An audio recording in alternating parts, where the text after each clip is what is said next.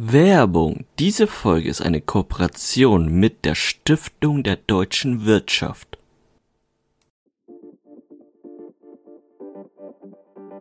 Career Academy by Bonding, der Podcast mit Einblicken in die Karrierewelt. Erlebe Interviews mit spannenden Gästen aus unterschiedlichen Bereichen rund um die Themen Studium und Karriere.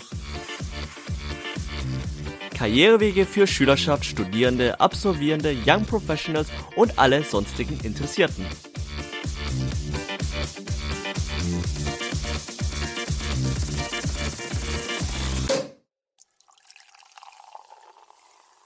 Hallo und herzlich willkommen zur Career Academy by Bonding, der Podcast mit Einblicken in die Karrierewelt. Ich bin der Lin und zusammen mit Felix und unseren zwei Gästen möchten wir euch auf euren Karriereweg unterstützen. Felix, wer sind unsere Gäste und wie können sie unsere Karrieremöglichkeiten fördern? Ja, hallo zusammen. Wir sprechen heute mit zwei wundervollen Menschen von der Stiftung der deutschen Wirtschaft. Das ist, wie der Name vermuten lässt, eine Stiftung und äh, die werden uns ein bisschen erzählen, die beiden Leute, die wir hier haben, was unter anderem dann eine Stiftung eigentlich so tut und was sie ausmacht dann, was die Stiftung der deutschen Wirtschaft selbst tut und ausmacht. Sie haben zum Beispiel eine Vision und eine Mission, auf die wir etwas genauer eingehen werden. Und sie haben eine ganze Menge Förderprogramme. Auf die werden wir heute nicht alle eingehen, aber wir haben uns mal zwei rausgesucht. Der eine ist der Studienkompass, der beschäftigt sich vor allem mit der Unterstützung von, von Jugendlichen und jungen Erwachsenen auf dem Weg in den, in den Studienalltag. Und wir haben das Förderprogramm, das Studienförderwerk Klaus Mohmann, die beschäftigen sich mit Stipendien. Es wird heute nicht am Ende ein Blog geben zu Themen, wo man selbst aktiv werden kann, sondern es wird mehrere geben. Das heißt, bleibt auf jeden Fall die ganze Zeit mit dabei. Wir haben verschiedene Möglichkeiten heute für jeden bei unterschiedlichen Dingen mit dabei zu sein. Und die beiden Gäste, mit denen wir heute sprechen, das ist zum einen Christina. Christina ist im Studienkompass selbst Teilnehmerin gewesen, ist heute Alumna und Referentin. Hallo Christina. Hallo. Und unser anderer Gast heute ist Arndt. Arndt ist Geschäftsführer bzw. Generalsekretär der Stiftung der deutschen Wirtschaft. Hallo Arndt. Hallo. Wir sollten heute, glaube ich, mit der mit einer ganz basic Frage starten, weil ich glaube, das Wort Stiftung ist etwas, was irgendwie jeder schon gehört hat, aber ich glaube, wenige können sich nur vorstellen, was da eigentlich passiert und was man da tut. Könnt ihr uns erklären, was macht eine Stiftung eigentlich den ganzen Tag?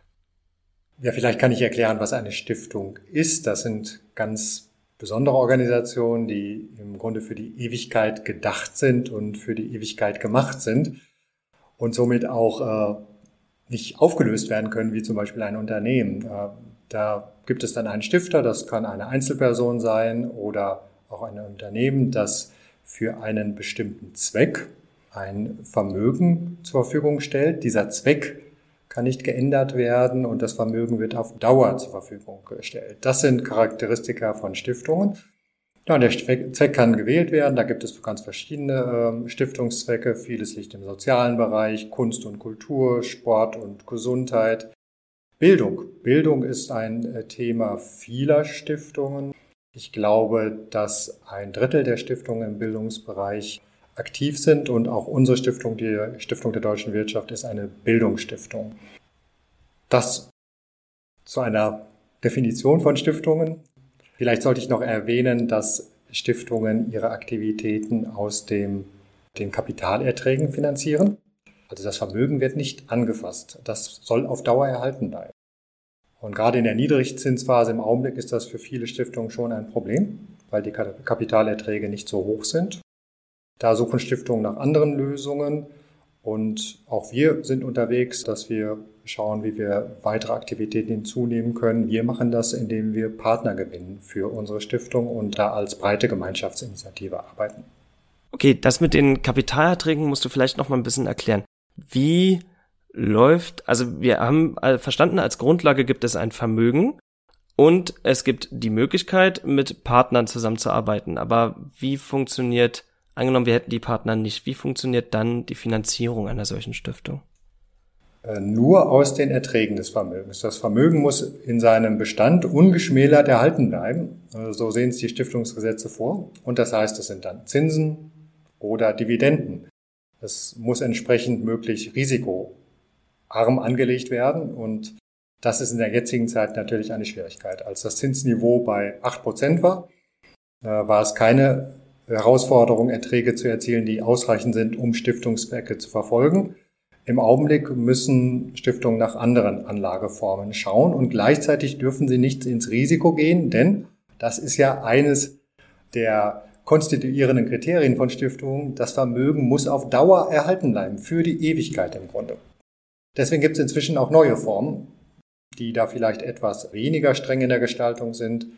Beispielsweise auch Stiftungen, die als gemeinnützige GmbHs organisiert sind. Und es gibt solche Formen wie Verbrauchsstiftungen. Da wird von vornherein gesagt, für einen bestimmten Zeitraum ist dieses Geld vorgesehen. Und dann kann man das Vermögen auch für den Stiftungszweck einsetzen. Das muss von vornherein vom Stifter aber so definiert werden. Da ist einiges Bewegung in der, in Bewegung in der Stiftungsszene auch. Da gibt es inzwischen ganz moderne Gestaltungsformen, aber die, die klassische Form arbeitet eigentlich nur mit den Kapitalerträgen. Okay, dann lass uns mal auf die, auf die Stiftung selbst eingehen, über die wir heute ganz gezielt sprechen wollen. Die Stiftung der deutschen Wirtschaft ist ja selbst auch erstmal, was du gerade schon erwähnt hattest, eine gemeinnützige GmbH. Kannst du vielleicht da auch noch kurz erklären, was dahinter steckt? Also eine GmbH kennen die meisten noch. Was macht sie gemeinnützig in der Rechtsform? Wir verfolgen gemeinnützige Zwecke. Das ist in der sogenannten Abgabenordnung so festgelegt und unsere Satzung sieht vor, dass wir Bildung und Wissenschaft ganz grob formuliert fördern. Und äh, das ist gemeinnützig. Da gibt es eine Liste von, ich glaube, 24 gemeinnützigen Zwecken, zu denen auch solche Sachen wie Förderung der Tier- und Pflanzenzucht und des Modellflugs gehören. Aber die größeren Bereiche liegen im Sozialen, im äh, Zwecken, die ich gerade auch schon genannt habe. Und eben Bildung ist ein, ein klassischer gemeinnütziger Zweck. Unsere Satzung ist so gestaltet, die ist noch ein bisschen präziser als das, was ich gerade genannt habe. Und dann wird vom Finanzamt und von der Stiftungsaufsicht dafür dann Gemeinnützigkeit anerkannt.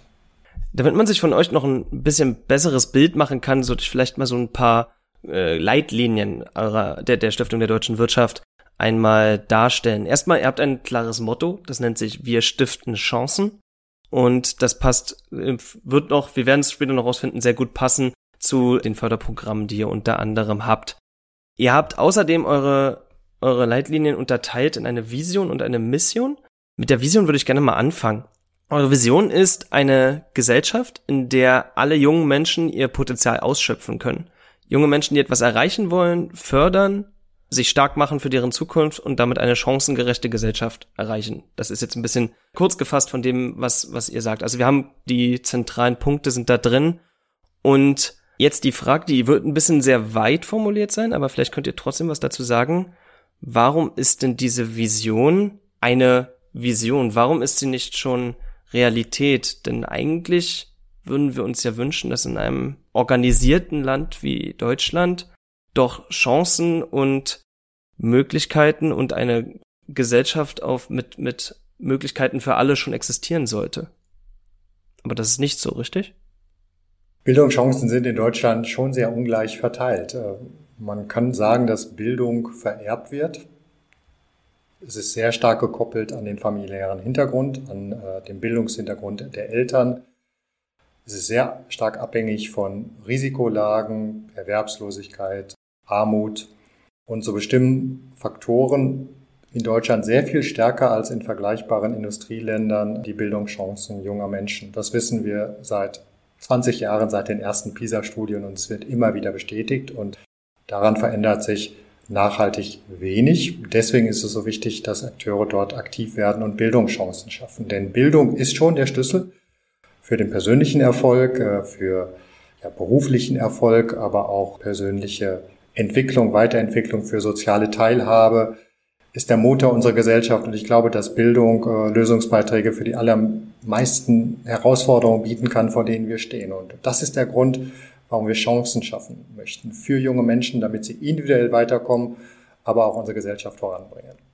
Okay. Was ihr außerdem habt, außer der Vision, ist eine Mission. Die ist sehr umfänglich, deshalb werden wir sie heute ein bisschen runterbrechen, uns da etwas raussuchen. Es gibt dort sieben Bereiche. Ich habe davon mal drei hier extrahiert. Über die würde ich mit euch gerne sprechen. Das erste, was da definiert sind, sind eure Werte. Ich würde, die Werte würde ich auch gerne einmal kurz äh, verlesen. Sie sind Eigeninitiative, Unternehmergeist, Engagement, gesellschaftliche Verantwortung, Mitgestaltung der demokratischen, falsch, des demokratischen Gemeinwesens und der sozialen Marktwirtschaft, nachhaltiges Handeln, Diversität, Weltoffenheit, Positionierung gegen Rassismus und Diskriminierung. Wie machen sich diese Werte bei euch bemerkbar im Alltag? Habt ihr sie in euren Räumlichkeiten an der Wand stehen zum Beispiel? Sind sie dort omnipräsent, so dass man das immer mitnimmt? Oder gibt es wie, wie nachträgliche Schulungen, Reminder, Refresher? So, äh, Leute, danach arbeiten wir und das, wie wird das in die Köpfe der Leute gesetzt? Ich würde sagen, das ist ganz tief in unserer DNA. Vor allem dieser erste Teil, den du Felix genannt hast. Unternehmergeist, Eigeninitiative, Engagement und Verantwortung. Das haben uns unsere Stifter mitgegeben und das ist enthalten in all unseren Programmen, natürlich in unterschiedlicher Ausgestaltungsform. Im Kern geht es darum, um das mal simpel auszudrücken, junge Menschen zu einem selbstbestimmten Leben zu befähigen, dass sie ihr Leben in die eigene Hand nehmen und Verantwortung übernehmen für sich und für andere. Darum geht es uns. Das hat natürlich unterschiedliche Ausprägungsformen. Im Studienförderwerk Klaus Muhrmann geht es um High Potentials, äh, während wir in anderen Programmen uns auch an Kinder im Kindergarten richten. Die Philosophie ist aber immer die gleiche und äh, das ist Kern der Stiftung der deutschen Wirtschaft. Die weiteren Werte, die du genannt hast, sind uns ebenso wichtig. Sie stammen aus einer Leitbildergänzung, die wir im letzten Jahr vorgenommen haben und mit der wir auch durchaus Position beziehen möchten.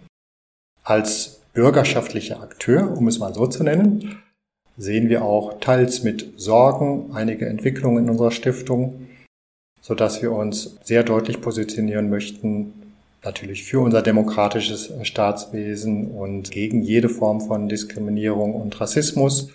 Nachhaltigkeit ist ein Thema, das nicht nur ja, in der gesamten Gesellschaft, sondern dann auch in der Stiftung der deutschen Wirtschaft sehr an Bedeutung gewonnen hat. In der jungen Generation spielt es eine Rolle und als Stiftung, die sich für die junge Generation einsetzt, haben wir uns auch dahinter geklemmt und Nachhaltigkeit sehr viel höher positioniert, als es vorher der Fall gewesen ist. Und für Toleranz, für Weltoffenheit einzutreten, ich glaube, da sind äh, angesichts von doch zunehmenden Ausgrenzungen in unserer Gesellschaft, auch zunehmendem Populismus, da sind alle Akteure gefragt. Und Stiftungen sind zivilgesellschaftliche Akteure. Und deswegen haben wir diese Ergänzung vorgenommen, wie auch den Hinweis auf die soziale Marktwirtschaft, in der wir schlichtweg das Erfolgsrezept sehen für unsere aller Wohlstand. Das sind, das ist, glaube ich, schon mal alles sehr, sehr gut verständlich und nachvollziehbar. Was ihr außerdem euch, euch auf die in, in die Mission gesetzt habt, ist der Anspruch, der Qualitätsführer in der Nachwuchsförderung zu sein. Was heißt Qualität für euch? Das ist der persönliche Erfolg jeder einzelnen Teilnehmerin, jedes einzelnen Teilnehmers unserer Programme. Was Erfolg bedeutet, ist im Wesentlichen natürlich dann auch von den jungen Menschen, die an unserem Programm teilnehmen, selbst zu definieren. Wir haben Ziele, die wir verfolgen äh, mit unseren Programmen, die wir natürlich dann auch evaluieren. Und diese Ziele zu erreichen, darum geht es uns im Kern. Manche Ziele kann man quantifizieren, da können wir gerne drüber sprechen und dann auch knallhart nachweisen, dass wir diese Ziele erreicht haben. Wenn es beispielsweise um Persönlichkeitsentwicklung geht, etwas, was all unsere Programme als roten Faden durchzieht, ist das natürlich etwas, was schwerer dann auch nachzuvollziehen. Da setzen wir sehr stark auch auf Rückmeldung, auf Feedback unserer Geförderten und schauen auch auf die weitere Entwicklung, die Karriereentwicklung, aber auch das bürgerschaftliche Engagement unserer Absolventinnen oder Absolventen. Das heißt, es ist weniger unsere Erfolgsdefinition als vielmehr dann auch äh, ja, der Rückblick der Programmteilnehmerinnen und Teilnehmer, ob sie ihre Ziele erreicht haben. Und das macht dann im Wesentlichen unseren Erfolg aus. Aber natürlich haben wir auch vor Augen äh, Zielbilder, die wir erreichen möchten mit unseren Programmen. Die unterscheiden sich aber durchaus, da müssten wir dann etwas detaillierter gerne auch drüber sprechen. Klar, klar. Ähm, aber vorher machen wir noch, noch ein anderes, ein, einen weiteren Teil der Mission. Ihr möchtet Stärke gewinnen durch ehrenamtlich unterstützende Führungskräfte aus verschiedenen Bereichen und, und den zweiten Teil finde ich besonders interessant, ein dynamisches Netzwerk aus fördernden, geförderten und PartnerInnen. Wie vernetzt man diese vielen unterschiedlichen Leute miteinander? Ehrenamt spielt für alle unsere Förderprogramme eine sehr, sehr große Rolle. Also ohne Menschen, die sich engagieren, könnten wir unsere Programme so gar nicht äh, durchführen. Das sind zum Beispiel im Studienkompass das ehrenamtliche Mentoren und Mentorinnen, die ihre Zeit mit einbringen, die Veranstaltungen organisieren, die Coaching-Gespräche führen, die den Teilnehmenden äh, zur Seite stehen, ähm, genauso wie im Studienförderwerk. Da haben wir ehrenamtliche Alumni, die sich für ihre Gruppen engagieren. Da haben wir Vertrauensdozenten, Vertrauensmanager, die Einblicke zum Beispiel in ihr Unternehmen geben, die all unseren Geförderten irgendwie zur Seite stehen, Fragen beantworten, Chancen ermöglichen. Und ohne die wäre das gar nicht machbar. Exakt. Engagement spielt eine, eine riesige Rolle in der Stiftung der deutschen Wirtschaft. Es sind rund 1000 Ehrenamtliche, die uns unterstützen in den verschiedenen Funktionen, die Christina gerade aufgezählt hat. Engagement ist für uns auch in der Hinsicht sehr wichtig, dass es ein, ein, wenn man so möchte, auch ein Auswahlkriterium für unsere Programme ist, ein Förderziel für unsere Programme. Es hat also durchaus verschiedene Dimensionen. Ja, und wir arbeiten in dieser Netzwerkstruktur. Wir sprechen gerne von der Stiftung der deutschen Wirtschaft als einer Gemeinschaftsinitiative. Da greifen viele ineinander, arbeiten zusammen, um ein gemeinsames Ziel zu erreichen, nämlich diese Bildungschancen zu schaffen für junge Menschen. Und ja, dazu gehören viele Partner in der Wirtschaft, Unternehmen, Arbeitgeberverbände, unternehmensnahe Stiftungen. Dazu gehören mehr und mehr auch unsere ehemaligen Stipendiatinnen und Stipendiaten, die sich von Geförderten zu Förderern entwickeln. Und diesen Netzwerkgedanken am Leben zu halten, auch durch persönliche Begegnungen und eine gemeinsame Zielsetzung, äh, das gehört zu unserer täglichen Arbeit, ist aber auch Teil der, der Sinnstiftung in der Stiftung der deutschen Wirtschaft. Du hast jetzt ja eine Zahl genannt, 1000 ehrenamtliche Engagierte unterstützen euch bei eurer Arbeit. Kann somit jeder, zum Beispiel ich, einfach euch auch ehrenamtlich einfach unterstützen bei eurer Arbeit? Oder wie läuft denn das ab, dass man ehrenamtlich euch unter, unterstützt?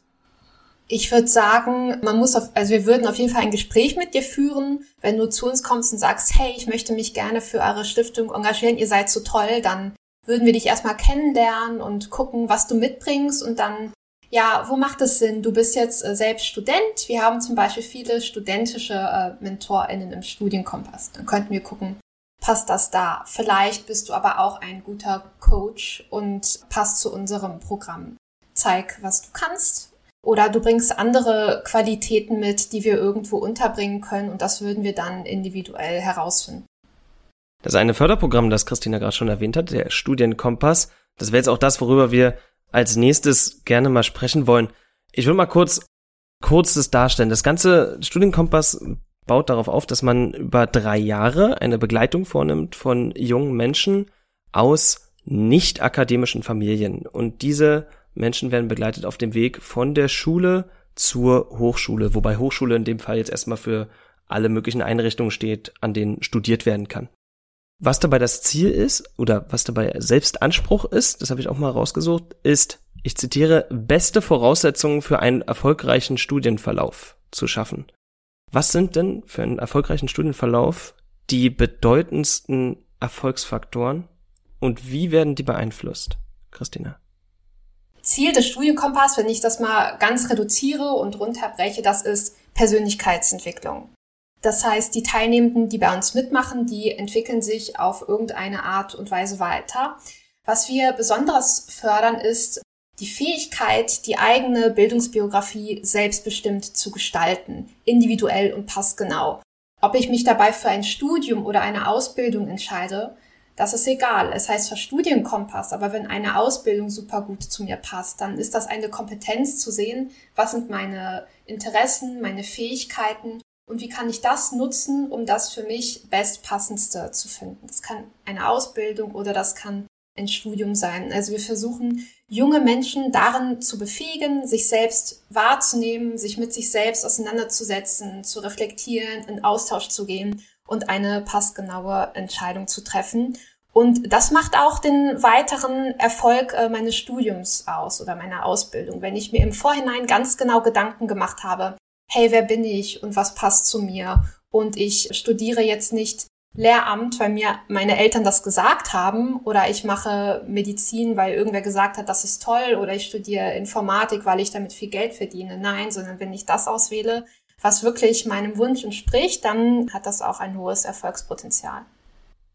Und die, das ganze Programm wurde ins Leben gerufen im Jahr 2007 durch eben die Stiftung der deutschen Wirtschaft, durch die Stiftung der Deutschen Bank und die Accenture Stiftung mit dem Ziel für mehr Chancengerechtigkeit.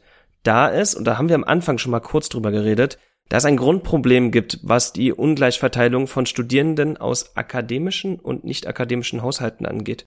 Es gibt da, um das Ganze mal in Zahlen zu fassen, es gab 2018 im Bildungsbericht des Bildungsministeriums in, in Deutschland, gab es von, aus den Akademikerhaushalten haben von 100 Kindern 79 dann auch selbst studiert. Bei Nicht-Akademiker-Haushalten war es nicht mal ein Drittel davon, sondern nur 24 von 100. Und auch wenn das Ganze inzwischen drei Jahre her ist, ist das schon eine wahnsinnig starke Diskrepanz Weißt du, Christina, was sind die Gründe für so eine Ungleichverteilung? Vielleicht kann man sich ein paar denken, aber du bist auf jeden, du bist ja wahrscheinlich sehr nah dran. Was, was ist so, was steckt dahinter? Also zunächst einmal möchte ich erwähnen, dass diese Ungleichverteilung, dieses Ungleichgewicht, was wir haben, besonders in Deutschland so stark ist. Es gibt andere europäische Länder, da studieren viel mehr Jugendliche, deren Eltern auch selbst nicht studiert haben. In Deutschland ist es deutlich schwieriger, wenn man nicht diesen entsprechenden Background mitbringt. Was ist jetzt äh, die Praxis? Ganz klar, es fehlen Informationen. Man guckt sich in seinem Umfeld um, was für Berufe kenne ich denn? Irgendwie was für Ausbildungsberufe? Man orientiert sich da sehr stark an seinen Eltern und an seinem Umfeld. Wenn man dieses entsprechende Umfeld nicht hat, wo jemand äh, studiert hat, dann ist es viel schwieriger, ein bisschen über den Tellerrand zu gucken. Es ist viel schwieriger, an Informationen zu kommen. Ich, ich sag mal äh, ganz plakativ, wenn meine Eltern zum Beispiel beide Ärzte sind und die haben total viele Akademikerfreunde. Dann können mir meine Eltern vielleicht äh, einen Juristin oder eine Rechtsanwältin vermitteln, die sich mal mit mir austauscht, wenn ich Interesse am Thema Jura habe. Oder die haben andere Leute in ihrem Netzwerk, die ich ganz verbindlich mal austauschen kann. Wenn meine Eltern oder mein Umfeld aber nicht in diesem Bereich ist, dann weiß ich gar nicht, wie ich da drankomme, wie ich an diese Informationen komme. Oder eine ganz große Sorge ist Geld. Wenn niemand studiert hat, dann habe ich gar keine Ahnung von der Finanzierung. Kann ich mir überhaupt ein Studium leisten? Nee, lieber eine Ausbildung. Da kriege ich ein geregeltes Gehalt und da weiß ich das so. Studium, muss ich dafür einen Kredit aufnehmen? Wie stelle ich eigentlich einen BAföG-Antrag? Kann ich das einfach so machen? Also es sind Ängste und Unsicherheiten, die einfach durch den Hintergrund so gegeben sind. Und das Ganze versucht ihr dann zu lösen durch zum Beispiel Förderprogramm Studienkompass.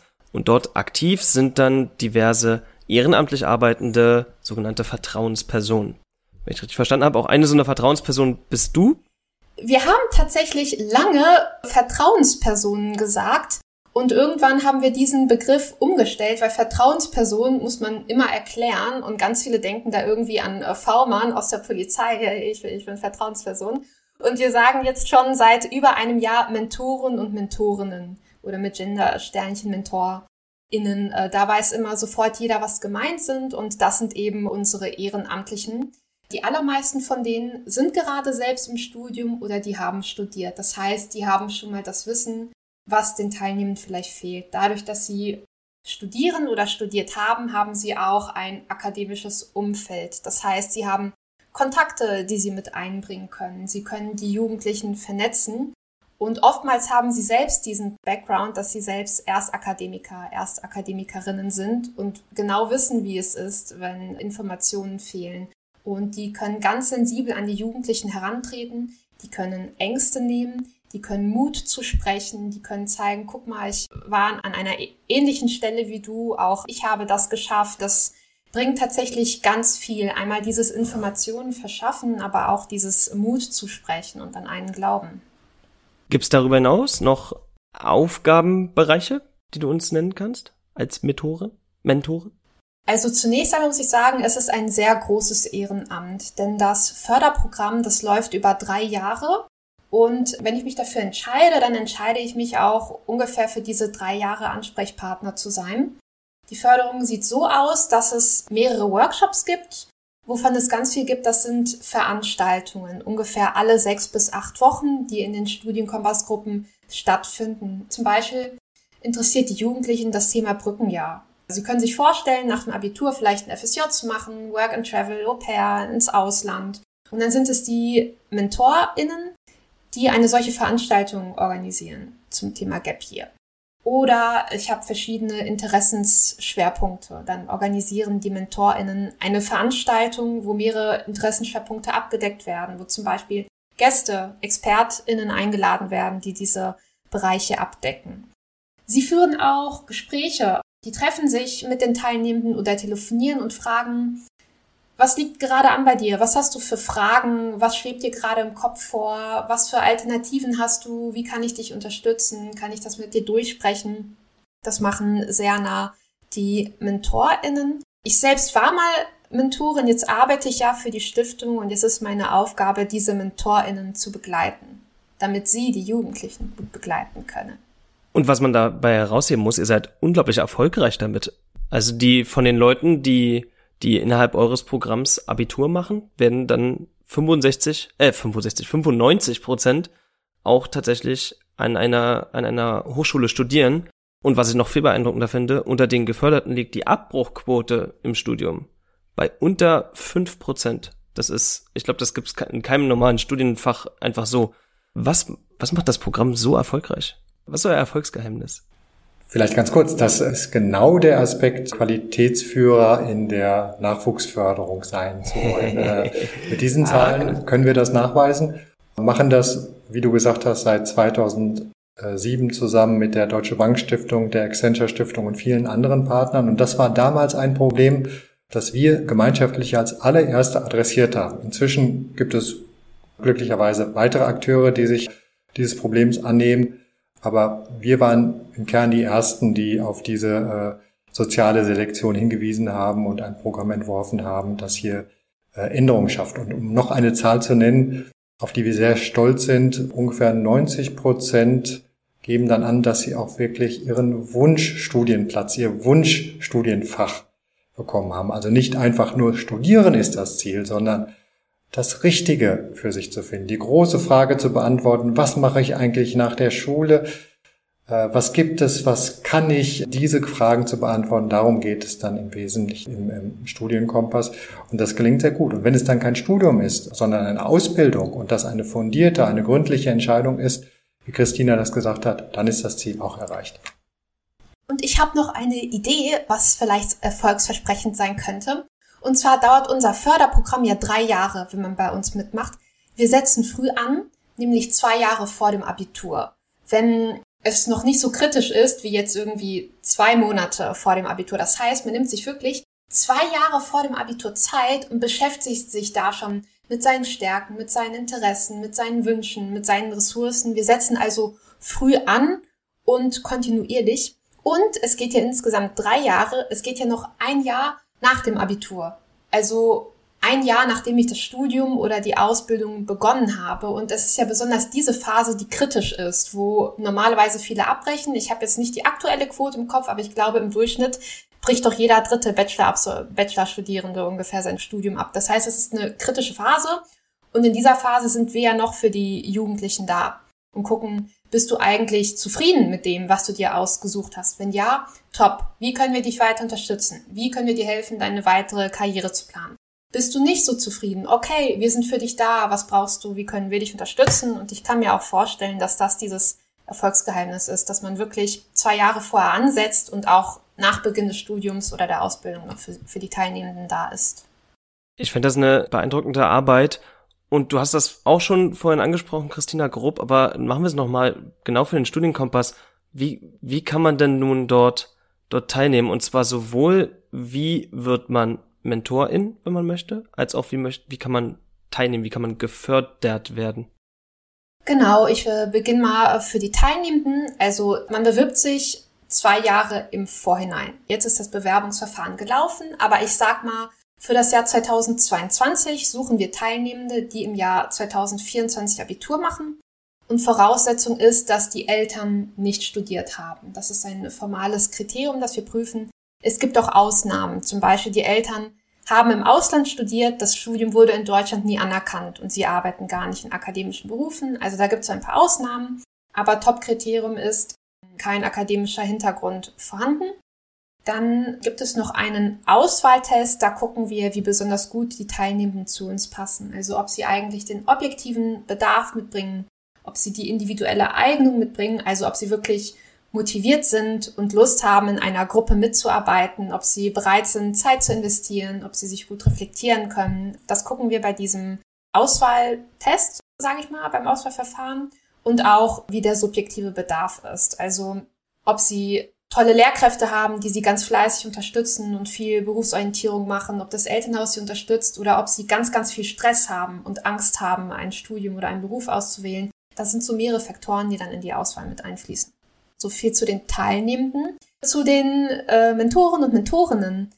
Es ist gar nicht obligatorisch, dass ich studiere oder ein Studium abgeschlossen habe. Es entscheiden sich ja auch immer mehr für eine Ausbildung. Also entweder ich habe eine Ausbildung abgeschlossen und ich stehe im Beruf oder ich bin im Studium oder, oder habe ein Studium abgeschlossen und möchte gerne etwas zurückgeben. Ich möchte meine Erfahrungen mit einbringen. Ich habe Lust, Jugendliche zu begleiten, zur Verfügung zu stehen. Ich habe Lust, mein Netzwerk einzubringen, da zu sein und ich bin bereit, mich kontinuierlich, am besten für drei Jahre lang einzubringen in meinem Ort und kann mir vorstellen, in einem Rhythmus von sechs bis acht Wochen vielleicht eine Veranstaltung zu organisieren. Ich kann mir vorstellen, Gespräche zu führen. Also wenn diese Motivation da ist, dann ist man geeignet als äh, Mentor, Mentorin. Vorausgesetzt, es gibt eine Studienkompassgruppe an dem Standort, an dem man sich befindet.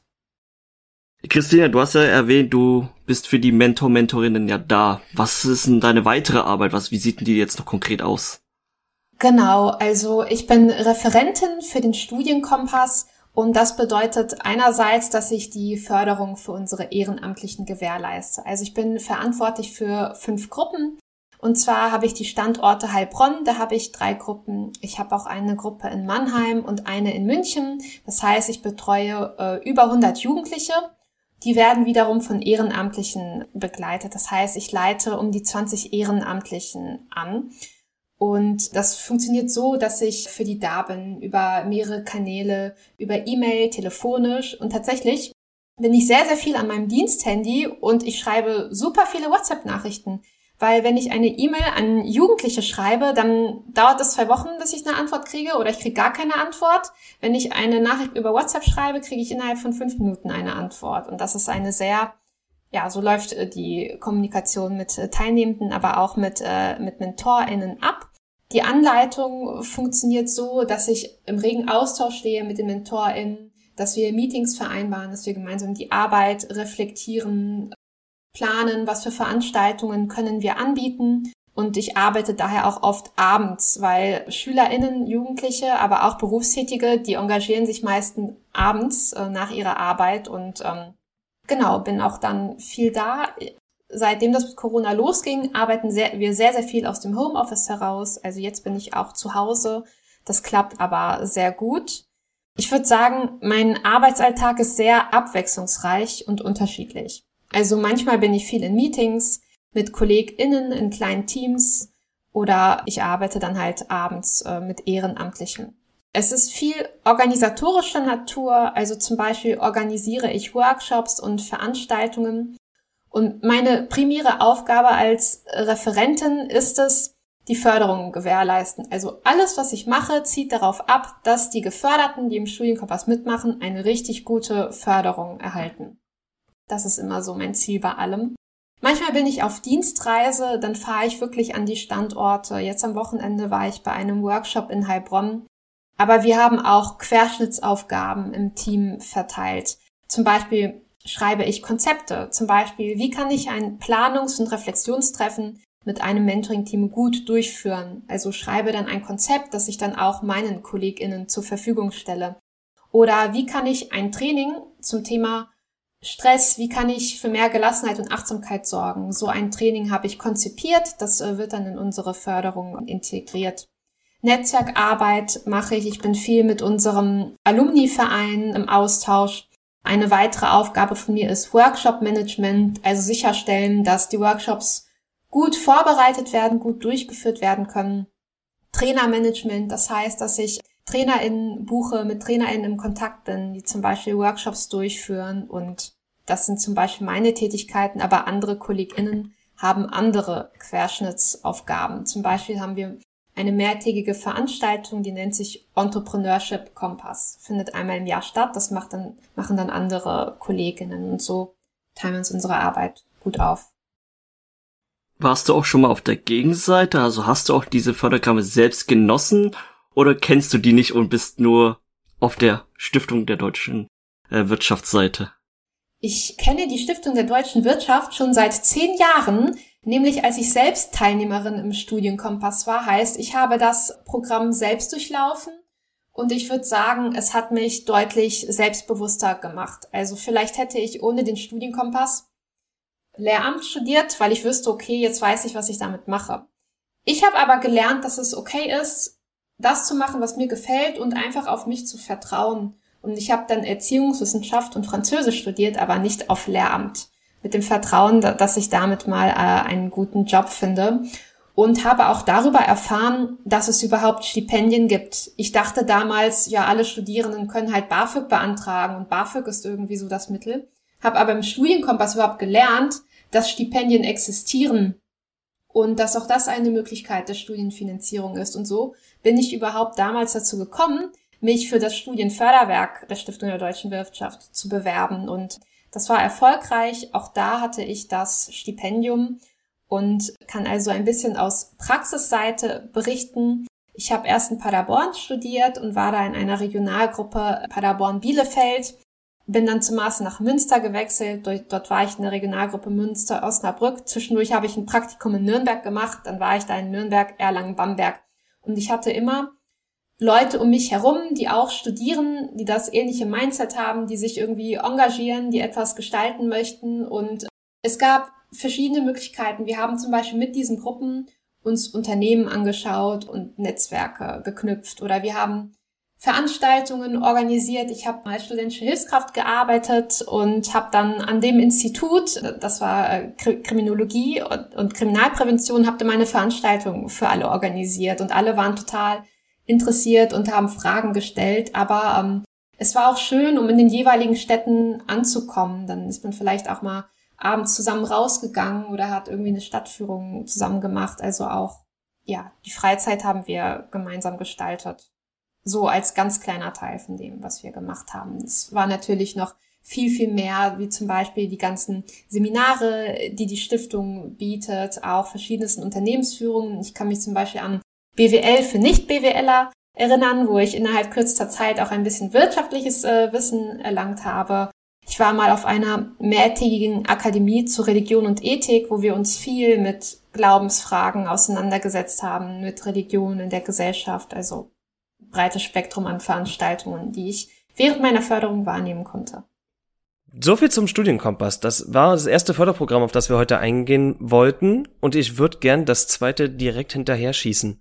Das Ganze nennt sich Studienförderwerk Klaus Moormann. Klaus Moormann, vielleicht erstmal kurz zur Erklärung, ist einer der Stifter von der Stiftung der deutschen Wirtschaft und nach ihm wurde dann ein Förderwerk benannt. Es geht dabei um die Unterstützung von, und auch hier zitiere ich wieder, besonders leistungsfähigen und bereiten Studierenden und Promovierenden dabei ihren Gemeinsinn und ihre unternehmerische Grundhaltung weiterzuentwickeln. Und wann ist ein Studentin oder Doktorandin besonders leistungsfähig und bereit? Woran macht man das fest? Wir haben eine Reihe von, von Auswahlkriterien im Studienförderwerk Klaus Moormann, die sich ableiten aus dem Leitbild, über das wir schon gesprochen haben. Im Kern die Kombination von Unternehmergeist, ganz weit gefasst, und äh, Gemeinsinn. Wir legen ganz viel Wert auf Zielstrebigkeit. Das ist ein Hauptkriterium und auf Engagement. Gerade auch ehrenamtliches Engagement. Das schauen wir uns an. Es geht darüber hinaus um soziale Kompetenz, um vernetztes Denken und um Allgemeinbildung. Die Noten spielen auch eine Rolle. Aber es muss keine 1,0 sein. Das kann auch ein anderer Notenschritt sein, vielleicht im oberen Drittel, vielleicht aber auch schlechter. Wir schauen auf die Persönlichkeit. Wirklich junge Menschen, die den Wunsch haben und auch das Potenzial, unsere Gesellschaft mal in verantwortungsvollen Positionen voranzubringen. Und das ist dieser breite Begriff von unternehmerisch. Die werden nicht alle Gründerinnen und Gründer. Wir haben eine tolle Startup-Community in der Stiftung der deutschen Wirtschaft. Darüber können wir gerne gleich sprechen. Aber alle in ihren jeweiligen Wirkungsfeldern wollen gestalten und wollen Chancen erkennen und nutzen und einen positiven Beitrag leisten. Das sind äh, die jungen Persönlichkeiten, die wir ansprechen, die wir für uns gewinnen wollen äh, und in einem Auswahlverfahren dann auch äh, ja, an die Stiftung der deutschen Wirtschaft heranführen und dann entsprechend fördern. Das klingt ja super. Jetzt brech ich mal eine ganz kurz eine Lanze. Ich dachte, ein Stipendium, so in meiner Welt war immer so, ich bin nicht dafür geeignet. Weil ich dachte, in meiner Welt wird so, Stipendium sind nur für schlaue Menschen. Ich habe selbst ziemlich gepflegt. Ich gehöre nicht dazu, deswegen habe ich das nie beantragt. Ist es wirklich so, dass man schlau dafür sein muss? Ihr habt es aber hervorgehebt, Eigeninitiative ist wichtig, aber was sind noch so andere wichtige Kriterien? Also ich würde niemals von mir behaupten, dass ich ein schlauer Mensch bin. also ganz ehrlich, äh, also schlau sein ist kein Kriterium, wobei ich auch viele schlaue Stipendiatinnen in unserer Stiftung begegnet bin, aber wichtig ist, dass man, dass man sich engagiert und dass man zeigt, ich habe Lust, mich irgendwie einzubringen. Ich habe diese Engagements, ich gestalte mit, ich habe irgendwie Lust, unsere Gesellschaft zu verändern. Ich bin motiviert und das muss jetzt nicht Motivation in den schulischen Noten sein. Das reicht auch gar nicht aus, sondern das muss irgendwas nebenher sein, wo ich zeige, hey, ich habe Lust, unsere Gesellschaft in verantwortungsvoller Position mitzugestalten. Das ist so das Mindset und ich würde sagen, das ist das Kriterium und naja, ich habe ich es ja auch geschafft, ohne schlau zu sein. Gut, nicht schlecht. Ich glaube, damit kann man erstmal schon eine Menge anfangen. Und wer Interesse hat, der wird gerade auf jeden Fall einiges für sich mitgenommen haben. Und diese Förderung setzt sich zusammen aus mehreren Bestandteilen, drei insgesamt. Erstens gibt es ein interdisziplinäres Förderprogramm unter dem Leitfaden der unternehmerischen Verantwortung, das, wie selbst sagt, viel Raum zur Mitgestaltung durch die StipendiatInnen bietet erstmal, wie macht sich das bemerkbar, dass man viel Raum bietet, aber auch vielleicht, was umfasst alles dieses interdisziplinäre Förderprogramm? Das ist ein ganz breiter Katalog an, an, Veranstaltungen, die wir bieten, zusammen mit unseren Partnern. Beispielsweise machen viele Unternehmen mit und bieten Professional Perspectives für unsere Stipendiatinnen und Stipendiaten, indem sie beispielsweise Trainings, Workshops von A bis Z, von analytischen Fähigkeiten bis Zeitmanagement bieten. Wir beschäftigen uns in dem Veranstaltungsprogramm auch sehr intensiv mit, ja nennen wir es Megatrends in unserer Gesellschaft, wie Digitalisierung, Nachhaltigkeit, demografischer Wandel. Für diese Themen möchten wir unsere Absolventinnen und Absolventen sensibilisieren und sozusagen auch als Changemaker fit machen. Aber es ist nicht so, als ob wir einseitig ein Programm bieten, sondern die Förderung ist bei uns keine Einbahnstraße. Die Stipendiatinnen und Stipendiaten können selbst viel auf die Beine stellen. Sie sind organisiert in Regionalgruppen, die ihr eigenes Programm gestalten, kleine Veranstaltungen, Exkursionen, sich Rednerinnen und Redner einladen, sodass die Förderung selbst in die Hand genommen wird und vor Ort auch stattfindet. Wir haben beispielsweise Projektwettbewerbe, da schreiben wir Beträge aus, die es dann Gruppen ermöglichen, ein Thema auf die Agenda zu setzen und dazu eine Veranstaltung durchzuführen. Das heißt, dieser Aspekt auch selbst zur Förderung beizutragen und die Stiftung der deutschen Wirtschaft auch als die eigene Stiftung zu betrachten, ist für uns von, von ganz großer Bedeutung. Okay, der zweite Teil der Förderung ist dann das, was man, was sich wahrscheinlich die Leute als erstes unter einem Stipendium vorstellen, eine monatliche finanzielle Unterstützung. Die hat immer eine Mindesthöhe und einen einkommensabhängigen Gesamtbetrag. Der setzt sich dann ein bisschen zusammen. Darauf würde ich jetzt nicht im Detail eingehen, das kann man aber alles nachlesen auf der Website der, der deutschen Wirtschaft. Es gibt auf jeden Fall zum Beispiel noch Zusatzleistungen für sowas wie Auslandsaufenthalt. Der dritte Punkt finde ich aber noch sehr interessant. Es gibt auch eine erweiterte Unterstützung durch, ich habe hier noch stehen, Vertrauenspersonen, wahrscheinlich sind auch das dann MentorInnen, an den Hochschulorten. Wobei unterstützen diese Leute? In der Tat heißen sie dort noch Vertrauenspersonen. Das sind Teams, die sich um unsere regionalen Gruppen kümmern. Wir haben insgesamt 50 Standorte, 46 in Deutschland, vier Auslandsgruppen. Und sie werden betreut von Teams, das ist, sind sogenannte Vertrauensdozentinnen, Vertrauensdozenten, die von der Hochschule kommen. Es sind Vertrauensmanagerinnen, Vertrauensmanager, die aus der Wirtschaft kommen. Und es sind Vertrauensschulleiterinnen, Vertrauensschulleiter, die sich besonders um unsere Stipendiatinnen und Stipendiaten kümmern, die in einem Programm teilnehmen, das sich an die Schulgestalterinnen, Schulgestalter von morgen wendet. Und dazu gibt es noch Vertrauensalumni. Das heißt, unsere ehemaligen Stipendiatinnen und Stipendiaten bringen sich ein als, um den Begriff nochmal zu nennen, als Mentorinnen und Mentoren für die Gruppen. Sie sind die Ansprechpartner insgesamt als Team, wirken auch bei der Auswahl im ersten Auswahlschritt wesentlich mit und stehen dann den Stipendiatinnen und Stipendiaten mit Rat und Tat zur Seite, helfen ihnen dabei auch Aktivitäten auf die Beine zu stellen, wobei wir da sehr auf Eigenverantwortung setzen und ja, sorgen mit für, für ein sehr aktives Gruppenleben. Dazu haben wir noch Mentorinnen Mentoren, die wirklich aus dem Alumni-Verein kommen und sich in einer 1 zu 1 Betreuung um unsere Stipendiatinnen und Stipendiaten kümmern. Das heißt, hier gibt es eine ganz konkrete Ansprechpartnerin, einen Ansprechpartner, vielleicht auch in fachlichen Fragen, so dass wir eine umfassende Mentoring- und Betreuungskonstellation haben in den Stipendiatengruppen. Es gibt jetzt unter den Leuten, die ein Stipendium bekommen können, gibt es noch wie zwei Spezialformen. Das sind Studierende, die, ich sag mal, ein bisschen besonders betrachtet werden. Das sind zum einen Lehramtsstudierende und zum anderen solche, die der sogenannten Nachwuchsinitiative Chancengerechte Kitas, kurz NIC, untergeordnet, also eingeordnet, dort einsortiert werden. Das sind Studierende für Kindheitspädagogik. Wie kommen diese Spezialformen zustande? Das äh, Studienkolleg haben wir 2007 zusammen mit der Robert Bosch Stiftung ins Leben gerufen und äh, führen es inzwischen auch zusammen mit der Dieter Schwarz Stiftung durch. Und dahinter steht die Idee, dass ja auch Lehrerinnen und Lehrer Führungskräfte sind, pädagogische Führungskräfte, die verantwortungsvolle Aufgabe haben, eine Klasse zu führen. Aber es geht ja darüber hinaus. Es gibt ganz viele Führungsrollen an Schulen, informelle, formelle Führungsrollen bis hin zur Schulleitung. Und ja, man muss sich eine Schule ja vorstellen, dann auch wie ein kleineres, ein mittleres Unternehmen. Und wir wollten beitragen dazu, dass motivierte Lehrkräfte an Schulen gehen und dort gestalten, Verantwortung übernehmen und Schulen einfach besser machen. Deswegen haben wir dieses Programm ins Leben gerufen und wenden uns da an ja, besonders gute Studierende des Lehramts die wir dann mit einem speziellen Programm, das sich schon auch dreht um Themen des Schulmanagements, Leadership, Schulentwicklung, aber auch ganz viele persönliche Coaching-Elemente enthält, fit machen, ähm, dafür später an eine Schule zu gehen und auch dort für positive Schulentwicklung zu sorgen.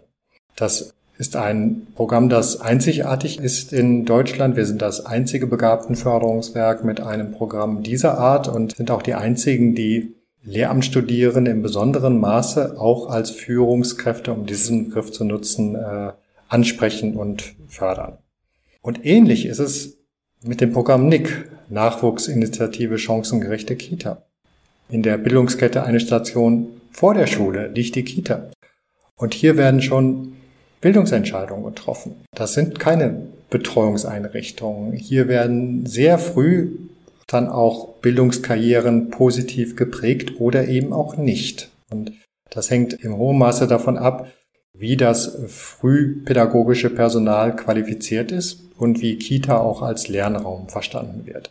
Deswegen haben wir gesagt, wir richten uns an Studierende kindheitspädagogischer Studiengänge und bieten ihnen ein besonderes Programm mit dem sie dann später an eine Kita gehen können und im Team, natürlich nicht alleine, sondern immer in multiprofessionellen Teams, dafür sorgen können, diese Kita zu einem Ort von Chancengerechtigkeit zu machen, sodass wiederum unserem Leitbild auch entsprechend Kinder dort gefördert werden und ihr volles Potenzial entfalten können.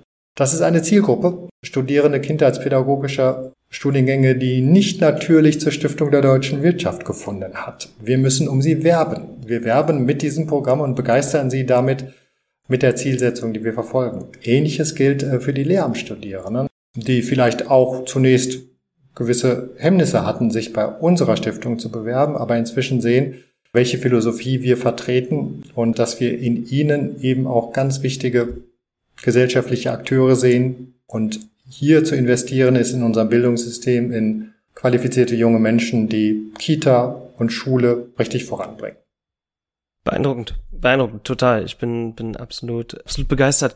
Gehen wir nochmal zurück zum, zum Studienförderwerk. Klaus Mohmann, du hast am Anfang schon gesagt, wen ihr dort sucht ungefähr, aber gehen wir doch vielleicht nochmal genau darauf ein, wie jemand, der das hört, sich dafür jetzt irgendwie interessiert und meint, ja, ich, ich möchte mich unbedingt engagieren, ich habe richtig Lust und Begeisterung und ich möchte irgendwie was, was Größeres schaffen, aber es ist, ich bräuchte Unterstützung durch zum Beispiel ein, ein Stipendium. Wie kann man sich bewerben und welche Kriterien sind bei der Auswahl für StipendiatInnen besonders wichtig? Wir setzen hier zunächst mal bei der Bewerbung auf Eigeninitiative. Das ist uns schon sehr wichtig. Es gibt hier kein Vorschlagssystem, wie es andere Stiftungen haben sondern wir erwarten an diesem Punkt schon, dass junge Menschen sich auch selbst informieren und dann ihren Hut sozusagen auch in den Ring werfen. Was nicht bedeutet, dass wir uns nicht um bestimmte Zielgruppen ganz besonders auch kümmern. Da sind wir wiederum bei jungen Menschen, die aus eher vielleicht äh, bildungsbenachteiligten Familien kommen und für die ein Stipendium sehr weit weg ist. Deswegen kooperieren wir da intensiv auch mit dem Studienkompass zusammen und versuchen insgesamt in unserem Bewerberinnenmarketing auch Hemmschwellen zu senken und für ein Stipendium zu motivieren und zu informieren. Das heißt, breite Informationspolitik ist schon wichtig. Da sind wir unterwegs. Die besten Botschafterinnen und Botschafter sind unsere Stipendiatinnen und Stipendiaten, die an ihren Standorten auf dieses Stipendienprogramm hinweisen. Und wir suchen, nutzen natürlich auch Social Media und Öffentlichkeitsarbeit, alle Wege, um uns bekannt zu machen und für dann auch die Bewerbung zu motivieren. Die Kriterien, die ich bereits genannt hatte, sind im Kern Zielstrebigkeit, Engagement, soziale Kompetenz, vernetztes Denken und Allgemeinbildung zusammen mit den Noten, die ordentlich sein sollten. Aber vor allem das ehrenamtliche Engagement, das ist uns ganz besonders wichtig. Hier schauen wir auf junge Menschen, die in ihrem Umfeld sehr früh dann auch was angestoßen haben und Verantwortung übernommen haben. Wo das ist, ist uns im Kern egal. Das kann in der Schule sein, äh, das kann an der Hochschule sein. Bonding wäre beispielsweise ein herausragendes Beispiel dafür. Es kann in zivilgesellschaftlichen Initiativen jeder Art sein. Es kann natürlich auch in Parteien stattfinden äh, äh, oder im kirchlichen Bereich.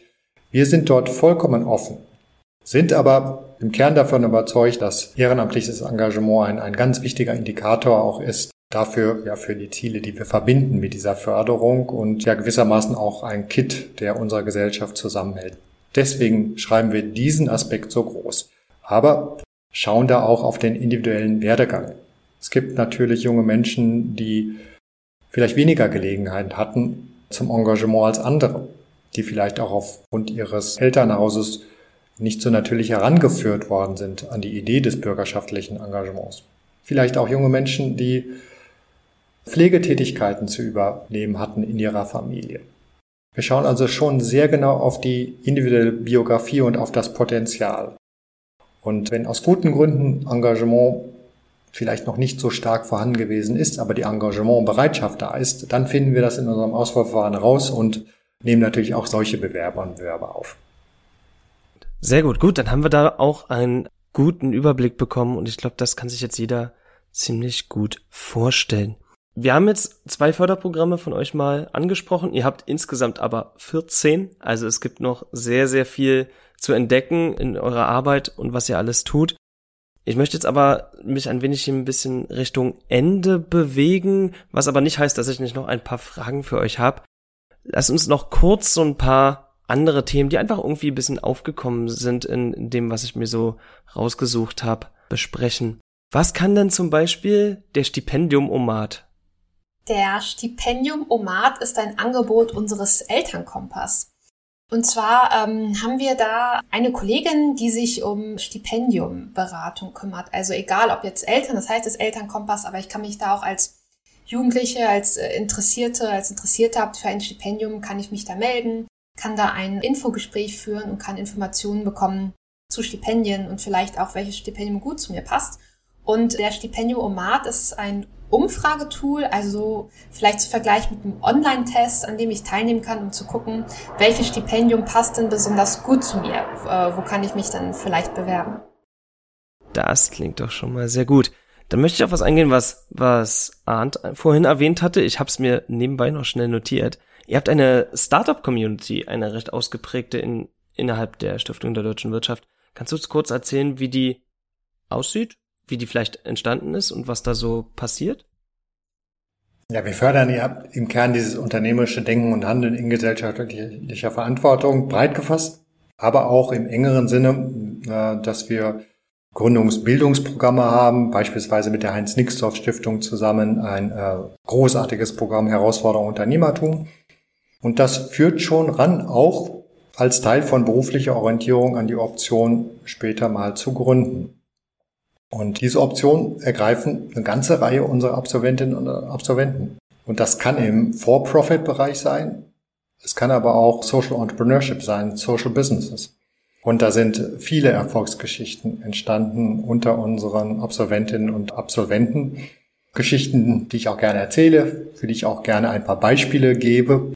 Eine Startup-Community, die sich wiederum dann auch in die Förderung einbringt unserer aktuellen Stipendiatinnen und Stipendiatengeneration. Sehr interessant. Ich würde noch eine Frage stellen, die ein bisschen, vielleicht das ganz, diesen ganzen Grund hier ein bisschen mehr nachgeht, wo, wo das alles herkommt. Wir haben ja schon mitbekommen, dass viele Sachen, die ihr erarbeitet, arbeitet ihr zusammen mit Stiftungen, hinter denen irgendwo wieder Unternehmen stecken. Also Accenture Stiftung hatten wir schon erwähnt, Robert Bosch Stiftung hattest du erwähnt, Arndt. Warum engagieren sich Unternehmen denn überhaupt für Bildung über den Weg mit euch als Bildungsstiftung? Da gibt es sicherlich unterschiedliche Motive bei Unternehmen und auch bei unternehmensnahen Stiftungen. Ich denke schon, dass Unternehmen sich als Corporate Citizen verstehen oder zumindest verstehen sollten. Corporate Social Responsibility ist ja das andere große Stichwort in diesem Zusammenhang. Und dazu gehört es sich eben auch, oder dazu gehört auch, sich unter anderem im Bildungsbereich für die Zukunftsfähigkeit unserer Gesellschaft stark zu machen. Das ist eine Motivation, die uns gespiegelt wird von vielen Unternehmen, mit denen wir zusammenarbeiten. Dann spielt natürlich auch der Aspekt ganz konkret der Fachkräftesicherung eine Rolle. Klar, Unternehmen möchten qualifizierten Nachwuchs haben und wer das möchte, sollte auch dazu beitragen, durch Förderung junger Leute, dass wir später genug äh, tolle Absolventinnen und Absolventen haben, die dann in der Wirtschaft oder auch in anderen Bereichen tätig werden können. Eine ganz starke Motivation ist aber auch intrinsisch, das merken wir immer wieder. Das sind dann weder abstrakt, weniger abstrakt die Unternehmen, sondern vielmehr Vertreterinnen, Vertreter, Führungskräfte aus Unternehmen, die sagen, diese Art der persönlichen Förderung im Studienförderwerk Klaus Muhrmann oder im Studienkompass oder in den anderen Programmen der Stiftung der deutschen Wirtschaft, das ist eine richtig gute Sache. Das macht Freude. Es macht Sinn, mit den jungen Menschen auf diese Art und Weise zu arbeiten und sich dort einzubringen, auch wenn man so möchte, als Teil persönlicher Sinnstiftung ist ein Argument, das wir, das wir oft, oft hören. Es sind einfach herausragende, tolle junge Menschen, die eine solche Förderung verdienen, die begeistern. Und dort sieht man dann auch sehr schnell, welche wahnsinnig tollen Erfolgsgeschichten mit Unterstützung möglich sind. Das ist doch ein, ein wunderschönes Bild. Lynn, du hast auch noch was. Wir haben jetzt sehr viel, oder ich habe sehr viel gesehen, dass wie begeistert und wie viel Motivation ihr in eurer Arbeit steckt. Könnt ihr das mal konkret ausdrücken, warum ihr so gerne junge Menschen unterstützen möchtet und auch sind die auch dankbar für eure Arbeit dafür? Ich antworte erstmal auf das zweite, weil mir da sofort eine Antwort einfällt. Ja, das merken wir in unserer alltäglichen Arbeit, dass die dankbar dafür sind. Das merkt man einerseits in Feedback-Umfragen, wo sie sagen, dass, sie das gut, dass ihnen das gut tut, was sie hier mitmachen, aber auch durch persönlichen Gespräche. Und der stärkste Beweis ist, dass wenn Sie das Programm durchlaufen haben, wenn Sie sich weiter engagieren als, als Alumni. Also das gibt es sowohl im Studienförderwerk, wenn die Förderung beendet ist, da gibt es einen großen Alumni-Verein, dem man beitreten kann und da kann man weiter zum Beispiel Veranstaltungen organisieren, sich für die Stiftung einbringen. Dasselbe haben wir auch im Studienkompass. Da haben wir den Alumni Studienkompass e.V., kurz ASK e.V., das sind äh, ehemalige Teilnehmende, die einen Verein gegründet haben und mit denen wir in sehr regem Austausch stehen. Also viele von denen werden selbst mal Mentor, Mentoren oder sie stehen uns für Netzwerkkontakte zur Verfügung. Zum Beispiel, wenn nicht Teilnehmende haben, die sich jetzt für Psychologie oder Lehramt, Bauingenieurwesen interessieren, dann kann ich beim Ask anfragen, ob da jemand ist, der, der sich vielleicht mal austauschen würde mit, mit einer Teilnehmerin von mir. Der Ask selbst organisiert auch Veranstaltungen zur Persönlichkeitsentwicklung für die internen Mitglieder, öffnet das aber zum Beispiel auch für aktuelle Studienkompass-Teilnehmende. Und dadurch, dass das besteht, dass da weiterhin dieser Kontakt besteht und dieses Engagement, ich glaube, das ist das größte Zeichen der Dankbarkeit. Deine erste Frage habe ich vergessen. Was ist eure Motivation, warum ihr ausgerechnet junge Menschen unterstützen möchtet? Ich finde, es gibt einem sehr, sehr viel wieder, wenn man, wenn man sich für Chancengerechtigkeit einsetzt. Wenn ich sehe, ich kann eine Bildungsbiografie positiv beeinflussen, ich kann da einem jungen Menschen helfen, mutig zu werden, aus seiner Komfortzone herauszukommen. Wenn man einen Satz hört wie, ohne euch hätte ich das niemals gewusst oder wäre mein Weg total anders verlaufen, das ist ein ganz großes Kompliment und das motiviert natürlich total. Und als Abschlussfrage wünscht ihr euch mehr Bekanntheit in der Öffentlichkeit für eure Förderprogramme? Ich meine, einfach um euer Ziel zu sagen, dass die Diskrepanz der Bildungsarmut, nenne ich es mal, deutlich schmaler oder nicht mehr vorhanden ist. Das ist auf jeden Fall ein Ziel. Wie ich aus meinem Beispiel berichtet habe, wäre nicht der Studienkompass, weiß ich nicht, ob ich jemals davon erfahren hätte, dass es Stipendien gibt. Das heißt, wenn man auch nicht aus diesem Background kommt, nimmt man das eher weniger wahr. Man begegnet dem weniger, weil das Wissen fehlt. Deswegen ist es auch unser Ziel, das bekannt zu machen, besonders bei den Zielgruppen, bei denen es einfach schwieriger ist. Und wie siehst du das? Ja, auf jeden Fall wollen wir unseren Bekanntheitsgrad noch weiter steigern. Äh, wir bekommen in allen Programmen sehr viele Bewerberinnen und Bewerber, können leider dann nicht immer alle aufnehmen, selbst wenn sie sehr qualifiziert sind. Und natürlich wollen wir da noch mehr Kapazität auch schaffen weil die Bedarfe da sind. Wir wollen auch bekannter werden bei Unternehmen, bei unternehmensnahen Stiftungen, bei anderen Akteuren, die sich unserer Gemeinschaftsinitiative anschließen wollen, denn Bildung ist eine gesamtgesellschaftliche Aufgabe. Wir haben da gute Programme und dort mitzuwirken und dafür zu sorgen, dass noch sehr viel mehr von diesen Programmen profitieren können, ist eine Kernaufgabe, ist ein Ziel von uns und äh, ja, dafür noch bekannter zu werden und zu begeistern, das versuchen wir mit ganzer Kraft. Ich würde sagen, wir haben eine ganze Menge gesprochen. Wir können so langsam zum Ende kommen, haben, glaube ich, einen guten Eindruck bekommen von der Stiftung der deutschen Wirtschaft. Und was bei uns natürlich noch ansteht, ist das Format, was wir mit allen unseren Gästen machen, die Promo-Minute. Das heißt, wir geben euch gleich nochmal 60 Sekunden Zeit, in denen ihr eure Stiftung vorstellen könnt und nochmal alle Leute, die zuhören, motivieren könnt, mitzumachen, wenn sie mitmachen wollen. Ich würde an dieser Stelle sagen, ich schaue zu Lin, dass er die Zeit nimmt und Lin ist bereit. Dann würde ich sagen, die Promo-Minute für die Stiftung der deutschen Wirtschaft beginnt in 3, 2, 1, go. In der Stiftung der deutschen Wirtschaft stiften wir gemeinsam Chancen und suchen immer Mitstreiterinnen und Mitstreiter, die sich in einer starken Allianz für die Zukunft der nächsten Generation einsetzen möchten. Es gibt viele unterschiedliche Möglichkeiten. Natürlich kann man sich für die Programme bewerben. Darüber freuen wir uns sehr. Wir sind aber auch immer auf der Suche nach Ehrenamtlichen, die sich zum Beispiel als Mentorinnen und Mentoren engagieren. Und natürlich freuen wir uns auf Unternehmen, auf Stiftungen, auf Privatpersonen, die sich auch finanziell für gute Bildungschancen mit uns einsetzen möchten.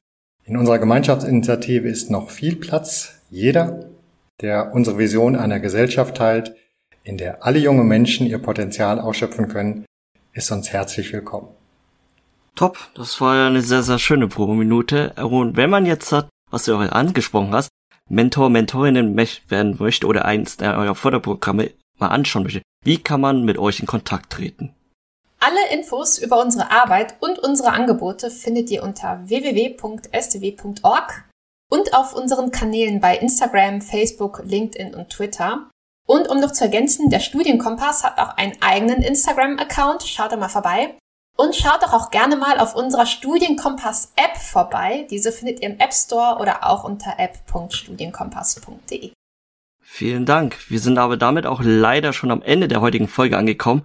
Vielen Dank an Christina und Arndt für eure Zeit und die ganzen Infos zu eurer Tätigkeit und eurer Stiftung. Man kann echt neue Arbeit loben und man hat hoffentlich auch sehr gut rausgekriegt, wie begeistert die auch ist.